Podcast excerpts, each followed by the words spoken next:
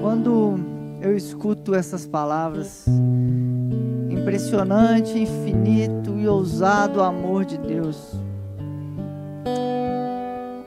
A primeira coisa que eu ouço assim no meu ouvido quando vem essas palavras são as palavras do próprio Cristo Calvário, quando ele está sendo morto ali, pregado no madeiro. Ele olha para baixo e fala assim: Pai, perdoa porque eles não sabem o que fazem. Que são as mesmas palavras do próprio Estevão, quando está sendo atirado pedras e está sendo assassinado. Estevão repete as mesmas palavras: Pai, perdoa porque eles não sabem o que fazem impressionante, infinito, ousado amor de Deus. Qual é o tamanho de um amor de um Estevão que está sendo morto e fala assim: perdoa porque eles não sabem o que fazem.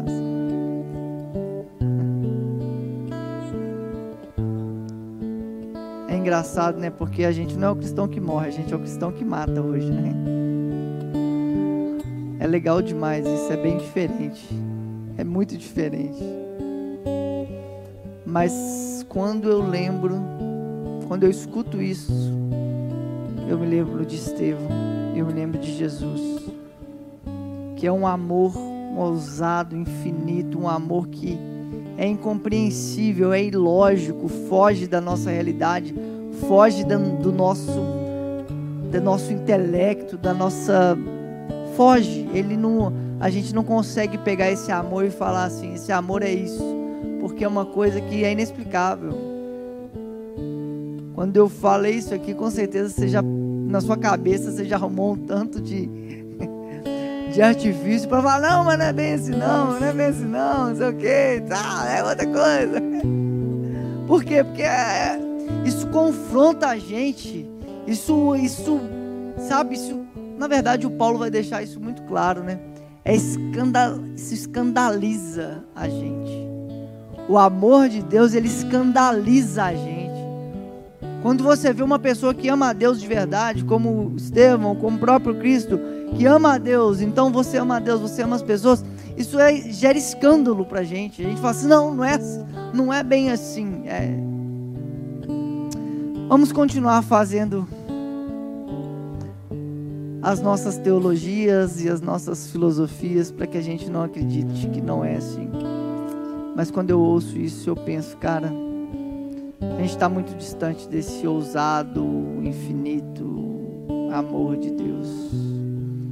Glória a Deus, obrigado, obrigado, obrigado, Cleito, Bento, Ju, muito obrigado.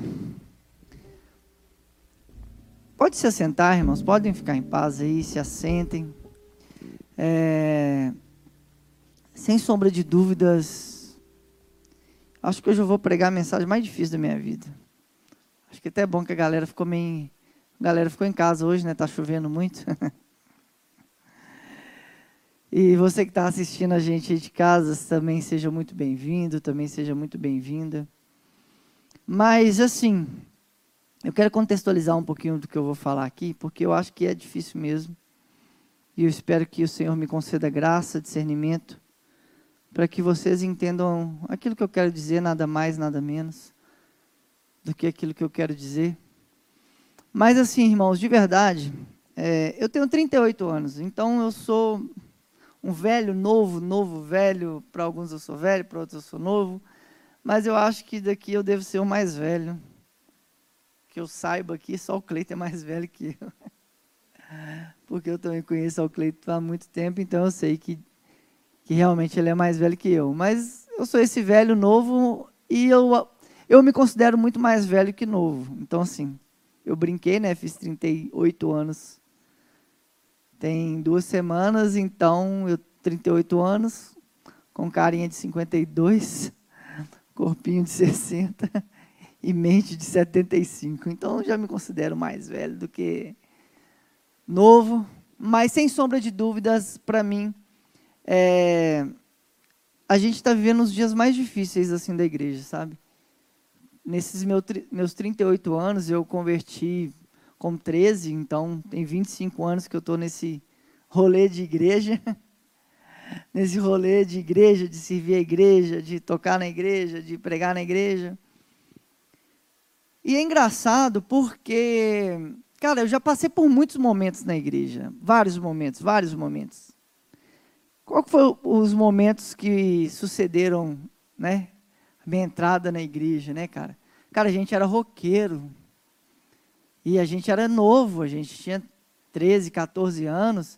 E, cara, rock é do diabo, entendeu? rock é do diabo. E esses meninos são roqueiros e não pode tocar na igreja. Então eu lembro, por exemplo, que a gente ensaiava, ensaiava, ensaiava, mas a gente ensaiava, mas não tocava. Porque eles não deixavam a gente tocar, a gente não podia tocar na igreja. Então, assim, a gente era preterido mesmo, né? É muito engraçado isso, né? Então a gente era demonizado mesmo, porque a gente gostava de um estilo de música. Eu estou saindo ali daquela época que quase que a bateria ainda é pecado. Então, assim, a gente sofreu muito no começo da igreja, sabe? é, se sentindo mal mesmo, se sentindo preterido. As pessoas olhavam para a gente e falavam, ah, esses meninos roqueiros, rock do diabo. E, cara, e a gente cheio de vontade de fazer as coisas para Deus, de evangelizar, de sair para tocar. Eu lembro que a gente, quando a gente não conseguia tocar na igreja, né, tinha uns eventos ali na, perto da Praça da Estação ali, que eram só umas bandas de rock, mas rock pesado mesmo, assim, cara. Era o lugar que a gente arrumava para tocar. Mas aí o tempo foi passando, né? Esses 13, 14 anos aí. Aos meus 18 anos, né? Fiz a primeira tatuagem, cara. Nossa. Irmãos, falar de tatuagem hoje é quase falar de nada, né? Esteticamente, eu acho que 90% da, galera hoje tem tatuagem. Então, assim. Mas eu lembro que há 20 anos atrás, quando eu fiz a minha primeira tatuagem, eu era demonizado na igreja também. Literalmente, assim. Não existia o WhatsApp e uma foto do meu braço correu a igreja, assim, cara. Sabe, uma coisa assim, desproporcional, assim, cara. Foi, sabe, fui maldito, assim, falavam mal de mim, assim, uma coisa absurda. E eu lembro que a primeira tatuagem que eu fiz foi, né, foi esse Jesus Freak aqui, que foi de uma banda que eu ouvia, que era de Citalk foi uma banda que eu apaixonei. Falei, nossa, existe música boa, crente, tipo assim, quando eu conheci esse Talk, porque eu era oriundo do rock e não conhecia, para mim as músicas de crente era tudo chata. Então, quando eu conheci esse Talk, eu falei assim, poxa, que massa. Mas por que, eu estou falando tudo isso? Porque, assim, acho que a gente já acostumou a sofrer um pouquinho na igreja com algumas coisas, com algumas questões, várias outras pessoas aqui poderiam colocar outras coisas, né? Desde jogar bola ser pecado lá atrás, até tocar blues na igreja, né? Antigamente tinha a nota, a nota do demônio, né? Que era a quarta aumentada ou a quinta diminuto, né? Então você não podia tocar blues na igreja. Por quê? Porque o blues era aquele estilo do bar, né? Aquele bar americano, aquela coisa da, do cara tomando cerveja e tocando aquela música ralentada. Então, assim, muitas coisas, e aí eu estou falando né, do meu recorte aqui, que tem a ver com a música que eu passei, que a gente sofreu muito. A gente sofreu muito, a gente foi preterido na igreja, a gente foi marginalizado por, por essas coisas, assim, foi deixado de lado. Porque não podia ter essas coisas na igreja, porque a gente era pecador a gente era esses, essas pessoas não bem vistas na igreja. Mas de verdade, irmãos, de verdade, eu nunca senti tempos tão difíceis na igreja quanto hoje. Tão difíceis. Tudo isso que eu estou falando aqui, para mim, não é difícil, tão difícil quanto o nosso tempo hoje. E por que, que eu estou falando isso, irmãos? Eu dei o tema da mensagem, falei que nós vamos conversar hoje sobre reconciliação. Quando eu falo sobre reconciliação, irmãos, eu lembro muito da vida de Paulo.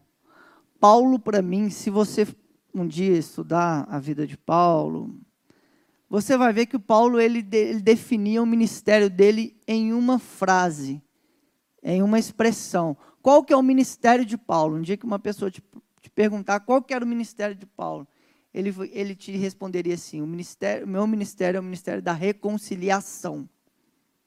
Porque na cabeça de Paulo, após a ressurreição de Cristo, em Cristo, Deus estava reconciliando o ser humano com Deus, com o próximo e com a criação, com o mundo. É isso que a gente vai ler em Romanos, é isso que a gente vai ler na maioria das cartas de Paulo. É a reconciliação do ser humano com Deus. Esse é o ministério de Paulo. Então, mas por que, que é importante a gente entender isso e hoje eu vou falar bem devagarzinho, né? Da última vez eu estava mais emocionado, então hoje eu vou ficar mais tranquilo, tá, gente? Da última vez eu estava mais eufórico, né?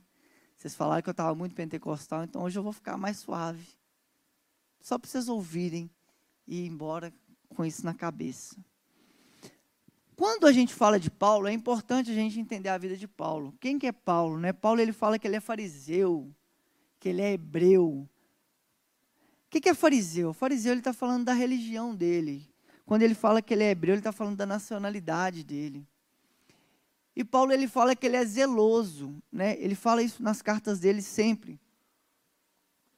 Ele sempre foi zeloso pela lei. Ele sempre foi um cuidadoso.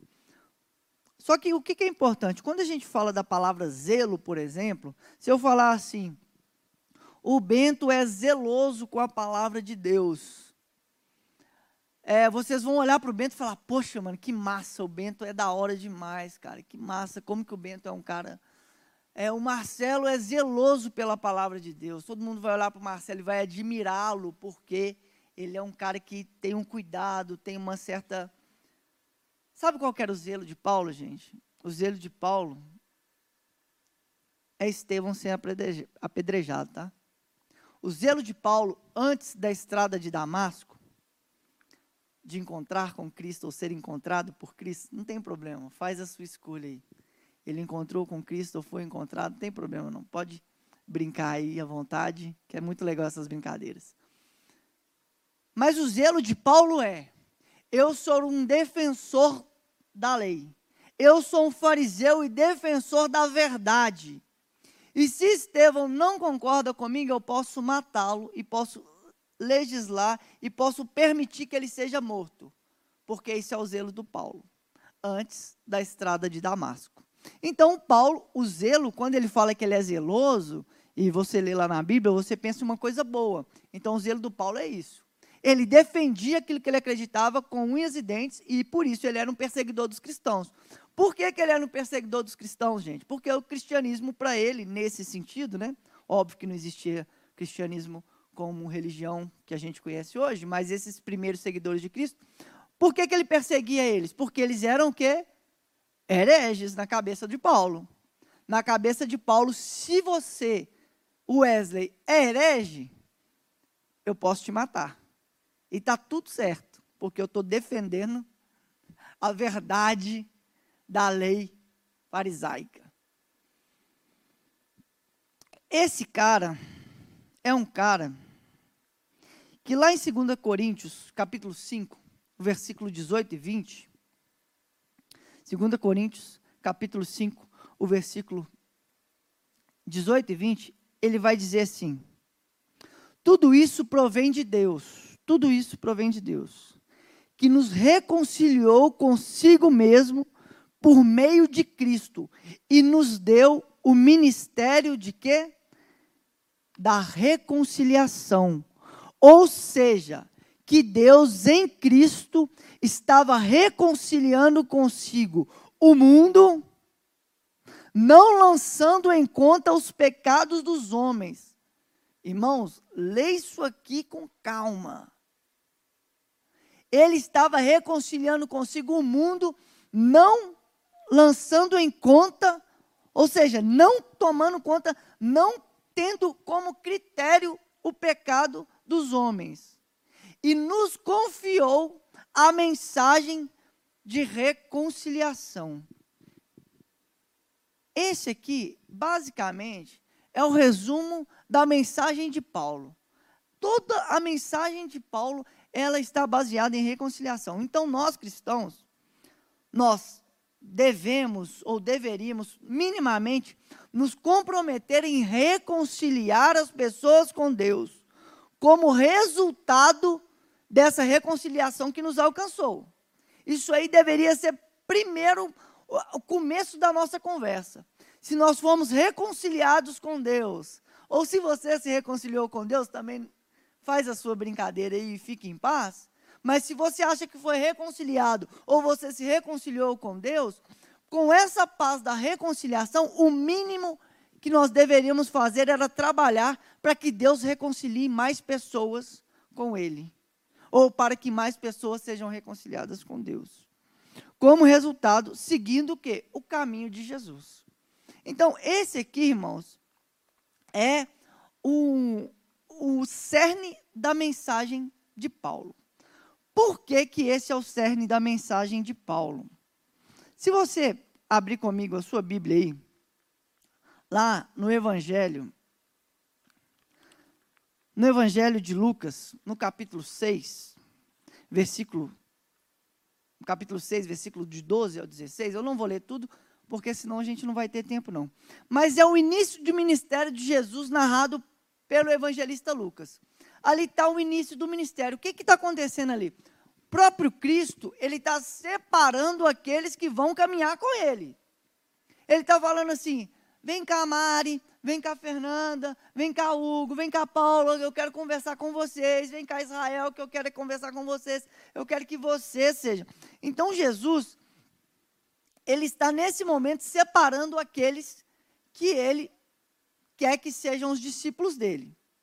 Nesse momento, olha que interessante, no, no, Evangelho de Lucas, capítulo 6 a 12, quando ele vai fazer, né, chamar as pessoas ali, tem uma pessoa ali que ele deixa uma no Evangelho de Lucas ele deixa uma característica. É a característica do Simão, o zelota. De todos ali ele vai falando os nomes e começa a chamar o Simão. O Simão, o que, que é o, o Simão, o Zelota? Os Zelotas, eles vão dizer que os Zelotas, eles são um, ele é um, um descendente, né, ou um, um, dissidente, melhor, descendente é ótimo, né? descendente não, tá, gente?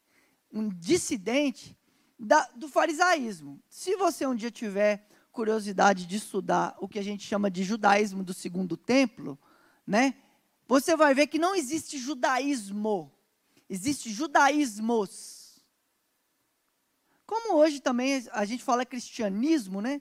Mas cristianismo, qual cristianismo que a gente está falando? Quando a gente fala de cristianismo. Se você for estudar a igreja oriental, você vai ver que o cristianismo dele, o cons, ó, e aí é uma coisa interessantíssima. Por quê? Porque a gente ocidental, a gente tem um conceito de salvação. Qual é o conceito de salvação? A gente é, vai morrer e vai para o céu. Basicamente é isso que a gente pensa.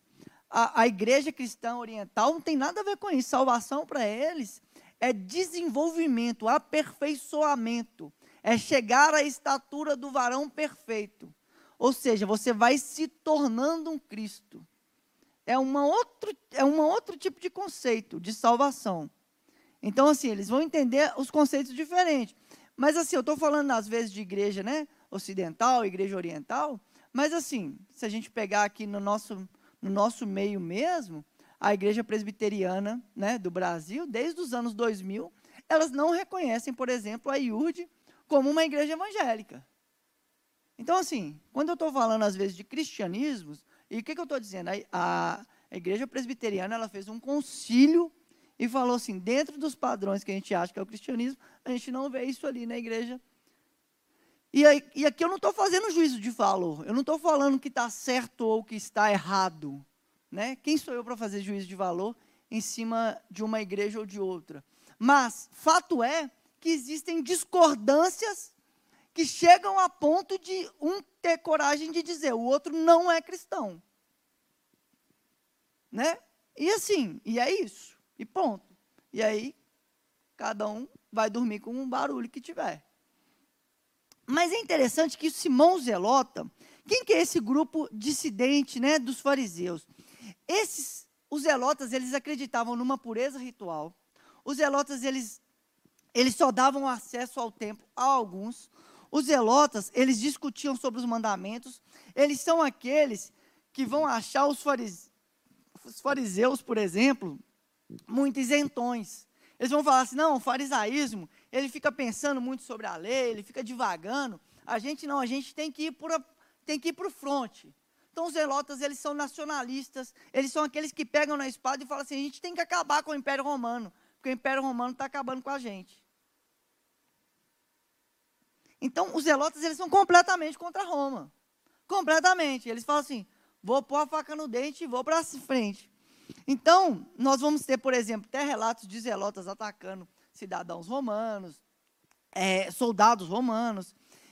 Então, a gente tem o zelota. E aí, o que, é interessante? Que Jesus, quando ele está chamando aqueles que vão estar do lado dele, quem que ele chama? Simão Zelota. Muitos vão até dizer que o próprio Pedro, né, quando ele pega lá a espada lá e corta a orelha do soldado, do Malcom lá, quando Jesus está sendo preso, eles vão falar que o próprio Pedro, ele é, ele é dessa raiz zelota, que ele, ele tem essa inspiração zelota na, na, na forma dele de ser. E Jesus fala assim, segura sua onda aí, a gente não veio para isso não, vai lá, faz a cura, cura a orelha do Malcolm.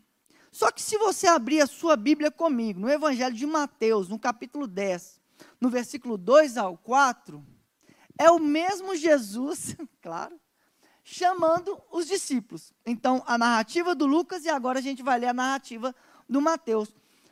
Quando Jesus está chamando esses mesmos discípulos, qual é a ênfase do Mateus? Quando ele está escrevendo. Ele escreve lá, Mateus o quê?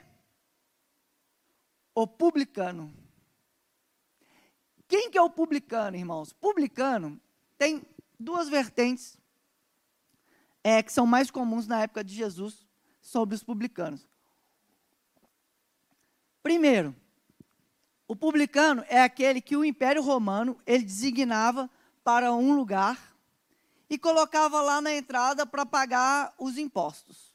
Então, às vezes, é, as pessoas elas estavam passando entrar, na entrada e na saída da cidade, tinham que pagar o imposto. O que, que você está trazendo para cá, Wesley? O Wesley está trazendo para essa cidade aqui, é, sei lá, três cabras, me dá duas, uma fica para você e você pode entrar. E pegava o que ele queria.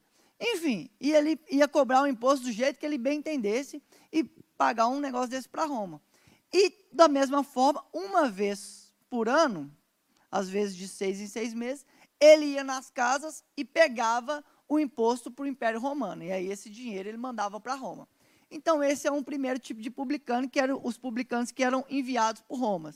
Então, eram romanos, cobradores de impostos. Mas tinha um segundo tipo de publicano. Qual era esse segundo tipo de publicano?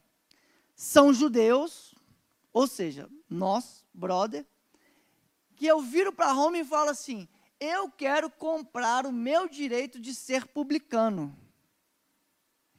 E aí, o que, que eu faço? Eu vou lá e compro esse direito de ser publicano, chego aqui e começo a taxar vocês, a cobrar impostos de vocês.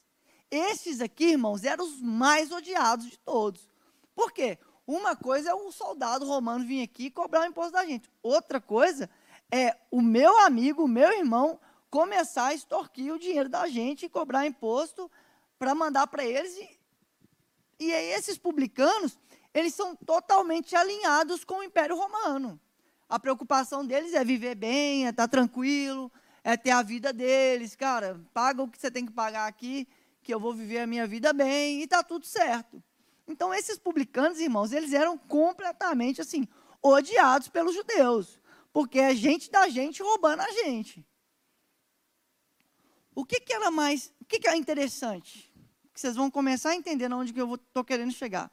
Os publicanos são completamente alinhados com o Império Romano. Então, irmãos, ninguém era mais odiado pelos zelotas do que os publicanos. Ninguém era mais odiado pelos zelotas do que os publicanos. Olha que doideira. Aí Jesus chama os dois para sentar na mesa.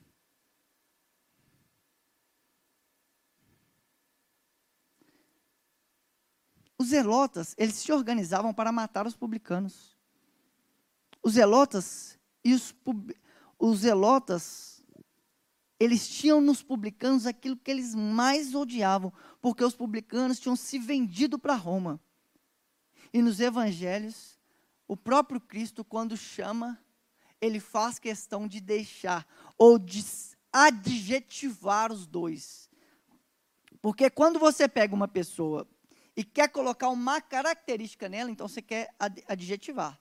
Você fala assim, não, peraí, deixa eu colar um, deixa eu colar aqui um, uma, uma placa no Wesley para mostrar para todo mundo que ele é. Então eu não trato ele mais como Wesley, eu trato ele como Zelota.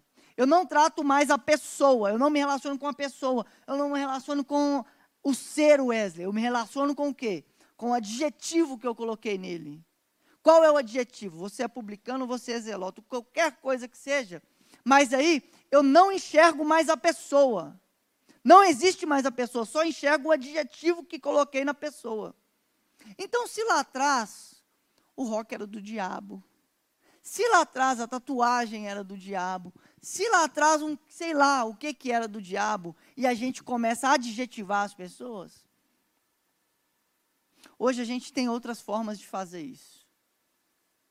Hoje a gente tem outras formas de fazer isso. Irmãos, desde Gênesis 3, só existe uma coisa que Deus se propôs a fazer. Você pode ler a Bíblia toda, estudar a Bíblia toda, só existe um propósito de Gênesis a Apocalipse. Ah, propósito sua vida, propósito sua vida propósito da sua vida? Seu propósito é servir a Deus. É reconciliar o homem com Deus.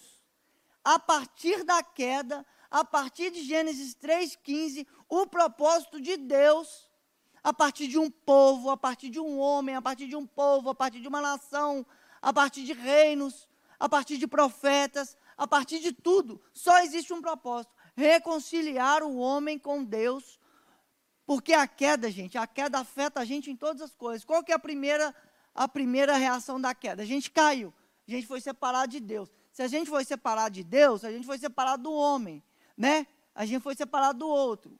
Quem é o Adão antes da queda? É, ela é ossos dos meus ossos, sangue do meu sangue, corpo do meu sangue. O Adão não está fazendo uma declaração de amor ali, gente. O que, que o Adão está falando? Ela sou eu. Não existe outra. Ela é minha parte, não tem. Se eu machuco ela, eu me machuco. Então, ele vê Eva como ele. Ele não vê Eva como outro. Na verdade, o que ele vai ver como outro ali é Deus ainda, né? Esse totalmente outro, maravilhoso, né? A gente fala essas coisas, os meninos ficam até felizes, né?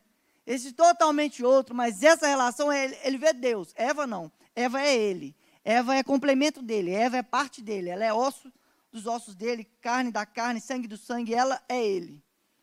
Depois da queda, ela é a mulher que tu me destes. Então, ali, qual que é a primeira relação? Você separou com o homem. Você separou de Deus. Você separou com o homem. Separou com o homem, irmão. Você separou com o mundo. Você era para cuidar de um negócio, o que, é que a gente faz? A gente era para cuidar do mundo. A gente é para cuidar da terra. Mas essa visão apocalíptica, o que, que a gente pensa? A gente não tem que cuidar da terra, a gente não tem que cuidar do, do nosso mundo, a gente tem é que tirar dele todas as riquezas e que ele sirva para a gente e que esse mundo exploda. Essa escatologia mal feita que a gente tem aí.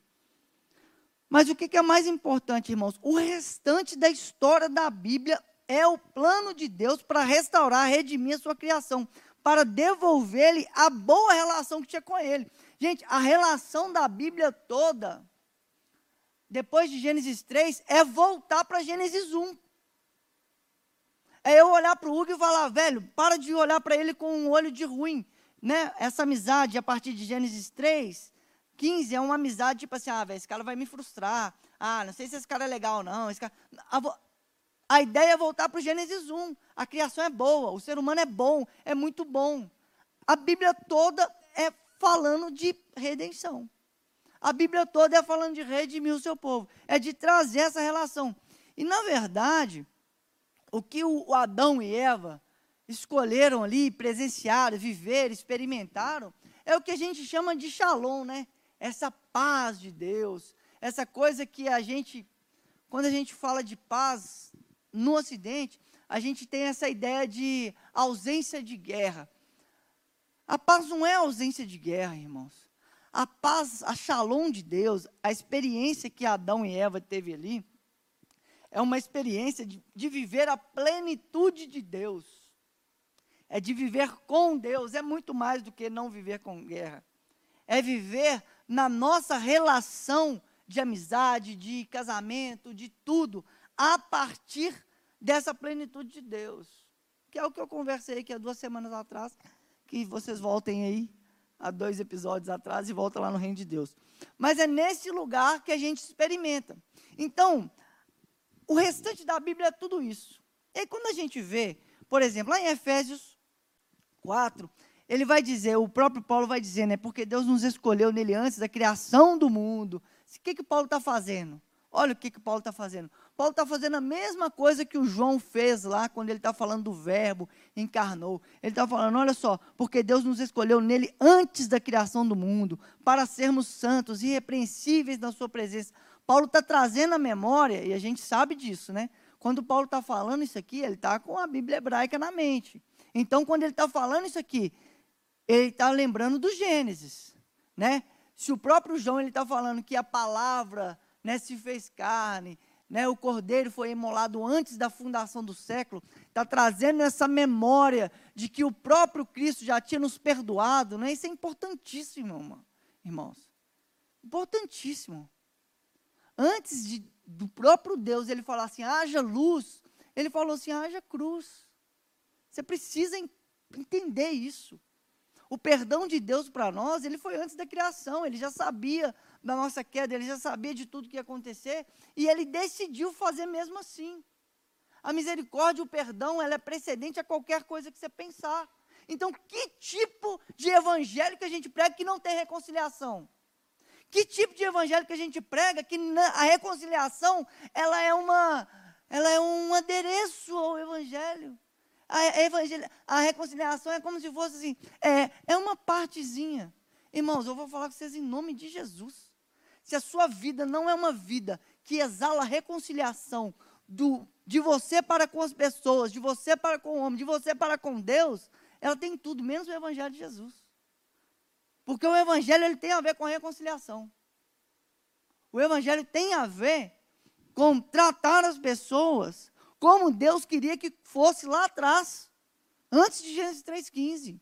Então está tudo escrito. Ele nos predestinou, né, antes da criação, para sermos santos e repreensíveis em sua presença. Né, por amor, nos predestinou para sermos adotados como filho por meio de Jesus. Isso aqui é tudo Efésios. Mas o mais interessante, vou dar uma corrida aqui, porque hoje tem ceia. Acabei de ver o horário. Mas, por exemplo, lá em Isaías, se a gente caminhar um pouquinho, Isaías 9, né, o texto conhecidíssimo, né, porque o menino nasceu, o filho nos foi dado, foi chamado maravilhoso, conselheiro, pai da eternidade, príncipe da paz. Como que a gente pode falar do príncipe da paz se a nossa fala só é bélica? Como que a gente pode imaginar um príncipe da paz é, profetizado lá atrás, que seria essa redenção de Israel, essa concretização da redenção, dessa esperança messiânica, se a nossa linguagem é só uma linguagem bélica? Como que a gente vai falar de reconciliação, irmãos? Não tem como. O versículo 6 vai deixar claro, ele é esse maravilhoso conselheiro, pai da eternidade, príncipe da paz. Como que a gente fala do príncipe da paz? O evangelho, e não só os evangelhos, e também os profetas, ele é todo recheado nisso. Então, o Novo Testamento, ele vai adotar, adotar essa ideia hebraica da shalom, dessa plenitude de Deus. Por que que, por exemplo, o próprio Cristo ele vai dizer: "Eu deixo-lhes a paz, a minha paz lhes dou. Não dou como o mundo dá. Não se perturbem o vosso coração, não tenham medo." Isso é o próprio Cristo falando. Ele está falando aqui da shalom, dessa plenitude. Ele está falando assim, cara, o que eu tenho eu te dou. Eu te dou a minha paz. Eu conversando com o menino aqui, eu estava andando com a Angel na rua de trás aqui, conversando com o menino aqui no sábado, antes da eleição. O cara aqui da igreja, está com a gente nos Jovens Casais. Ele falou assim: Ah, pastor, eu precisava tanto ter essa paz que o senhor tem. Nossa, não estou conseguindo. Eu falei: Você precisa converter. Eu falei com ele aqui, ó, na, na rua de trás, aqui, ó. Não, pastor, eu queria tanto ter essa paz. Eu falei: Você precisa converter, ué. Porque sua esperança está onde? Sua esperança está onde? Se um ganhar, você vai morrer. Se o outro ganhar, você vai morrer. Parece que se os dois, quem ganhar, você vai morrer. O que, que é isso, irmão? Da onde que veio essa ideia? E aí, o próprio Cristo vai continuar dizendo: Eu vou chegar nesse lugar, vou voltar ainda. Sei que você fui lá e voltei, mas vou voltar aí. Pois foi do agrado de Deus que nele habitasse toda a plenitude, por meio dele reconciliasse consigo todas as coisas, tanto as que estão na terra quanto as que estão no céu, estabelecendo a paz pelo seu sangue derramado na cruz. Você quer Colossenses 19, 20. Em Romanos 5, 1 e 12, ele fala assim: Jesus traz a reconciliação com Deus entre as pessoas, com a criação e com tudo. Tendo sido justificados pela fé, temos paz com Deus. Todo tanto de paz que eu separei aqui. Por nosso Senhor Jesus, por meio daquele a quem obtivemos acesso pela fé e na graça, na qual estamos firmes e nos gloriamos na esperança da glória de Deus. Em Efésios 2, mas agora em Cristo Jesus, vocês antes estavam longe, foram aproximados, reconciliados, mediante ao sangue de Cristo, pois Ele é a nossa paz, o qual de ambos fez e destruiu a barreira, o mundo, a linguagem de Paulo, ele derrubou a barreira, o mundo da inimizade. Irmãos, eu estou falando do cara que matava para provar a fé dele. Eu estou falando do cara que achava que ele estava certo enquanto ele estava. Ele não está fazendo aquilo ali, gente, por picardia, não. Paulo não está fazendo aquilo ali para falar assim, eu sou mal, não. Ele está fazendo aquilo ali porque ele acha que ele está certo. E nada, nada no mundo Nada no mundo é mais perigoso do que uma pessoa que acha que fala em nome de Deus. Porque em nome de Deus ele pode fazer qualquer atrocidade. E que está legitimado, porque ele é um enviado de Deus. Nada é mais cruel que isso. Todas as guerras têm a ver com isso. Qualquer guerra que você pensar na história. Vai estudar a história do Hitler para você ver se ele começou matando os outros. Vai lá. Começa em 32. Começa em 32, você vai ver. Gente boa até mandar parar. Reconciliando com Deus. Apocalipse 21, 3 e 4 diz que no céu Deus habitará com toda a humanidade. Não haverá morte, nem tristeza, nem choro, nem dor. Vi a cidade santa, Nova Jerusalém, que descia do céu, preparada para o seu marido. Ouvi uma forte voz que vinha do trono e dizia: Agora o tabernáculo de Deus está com os homens, com os quais viverá, e eles serão seus povos. O próprio Deus estará com eles. Nós cristãos, irmãos, devemos nos comprometer em reconciliar o ser humano com Deus. Qual que é o propósito da sua vida, Serginho? O propósito é fazer com que as pessoas se reconciliem com Deus. Não, mas o propósito da sua vida, fazer com que as pessoas se reconciliem. Não, mas o propósito, fazer com que as pessoas se reconciliem. Não, mas, entende? Não é suficiente. Quando você pensa nisso, você está pensando, ah, o cara tem que pastorear uma igreja, ah, o cara tem que tocar, o cara tem que ter uma casa, tem que ter um não sei o quê. Sei lá, qual que é o propósito que você acha que tem em sua vida, irmãos. Não sei. Pensa aí o que, que você pensa, o que, que, você, o que, que as pessoas fazem. Ah, o propósito, propósito, propósito nosso. Gente, a gente tem 70 anos de vida útil. Vamos pouco, que a gente vai viver bem. Você tem 70 anos de vida útil para ser esse cooperador da eternidade de Deus? Para mim, essa resposta simples basta. Eu estou satisfeito com ela. Qual que é o propósito da sua vida, Serginho? Ajudar as pessoas a se reconciliarem com Deus. Não preciso de mais respostas mais elaboradas que isso. Estou satisfeito com isso. Se conseguir fazer isso, cumprirei aquilo que Deus me chamou. O próprio Paulo ele vai nos chamar de embaixadores de Cristo. Nossa resposta à graça que nos salvou se expressa por meio da busca da paz com os outros. Entendam isso aqui que eu estou dizendo. Qual que é a resposta dessa paz e dessa graça que nos alcançou? É a busca pela paz com o outro. Você lembra daquela discussão de Tiago, fé e obras? Se tem que fazer obras, tem que fazer fé? Não, você não faz. O que, que a gente aprendeu lá? Isso aqui é BD, todo mundo já fez, em nome de Jesus. Qual que é a evidência da salvação? Ah, você não faz nada para ser salvo, todo mundo sabe. Ninguém faz nada para ser salvo, essa discussão não existe. Todo mundo sabe que é salvo pela graça, mediante a fé, não vem de vós, é dom de Deus. Salvo pela graça. Mas as boas obras, elas são o quê? Elas são as evidências dessa vida transformada. É a mesma lógica. A paz, a graça que recebemos com Deus, ela é evidenciada nessa paz e a graça que nós nos relacionamos com os outros. Se não tem essa graça, essa reconciliação, essa paz, esse lugar aqui, ó, está faltando acontecer alguma coisa. Porque aqui, essa relação de paz, de reconciliação, é evidência daqui. Se não tem a evidência, está faltando alguma coisa aqui. Ó. Ponto. Quando Jesus ele está chamando os discípulos, reunindo, todo mundo conhece, Sermão do Monte, ele chama a galera dele e fala assim: Deixa eu dizer o que eu espero de vocês. É o Sermão da Montanha, irmãos.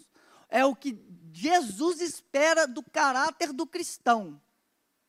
Ele espera o quê? Que vocês sejam bem-aventurados. Ou seja, vocês sejam abençoados. Vocês sejam alegres. Por quê? Porque vocês são pacificadores. Os pacificadores serão chamados filhos de Deus. O que, que é ser um pacificador, gente? Ser pacificador é ver um conflito, entrar no meio do conflito e organizar ele. Nós não entramos, nós somos quem faz o conflito hoje. Nós somos o conflito. Entende? Tão distante que a gente está da realidade do Evangelho. Porque tem gente que, a, a, gente fala, né, que tem gente que é, que é pacífico demais. Ah, ele não gosta de brigar e tal. Ah, esse cara ele é um pacificador. Não, ele não é um pacificador. Ele às vezes é um cara que está nem para nada. Ele é um cara que não se importa. Ele é um cara indiferente. Ele não está nem aí para ninguém. Ele não é um pacificador. O pacificador é aquele que vê o conflito, entra no meio do conflito e resolve.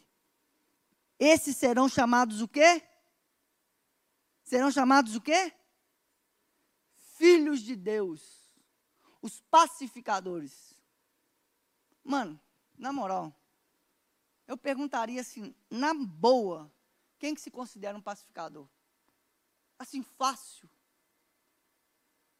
Queria saber quem tem coragem aonde de levantar. Ninguém é pacificador, gente. Estou falando hoje, a gente é que cria o conflito.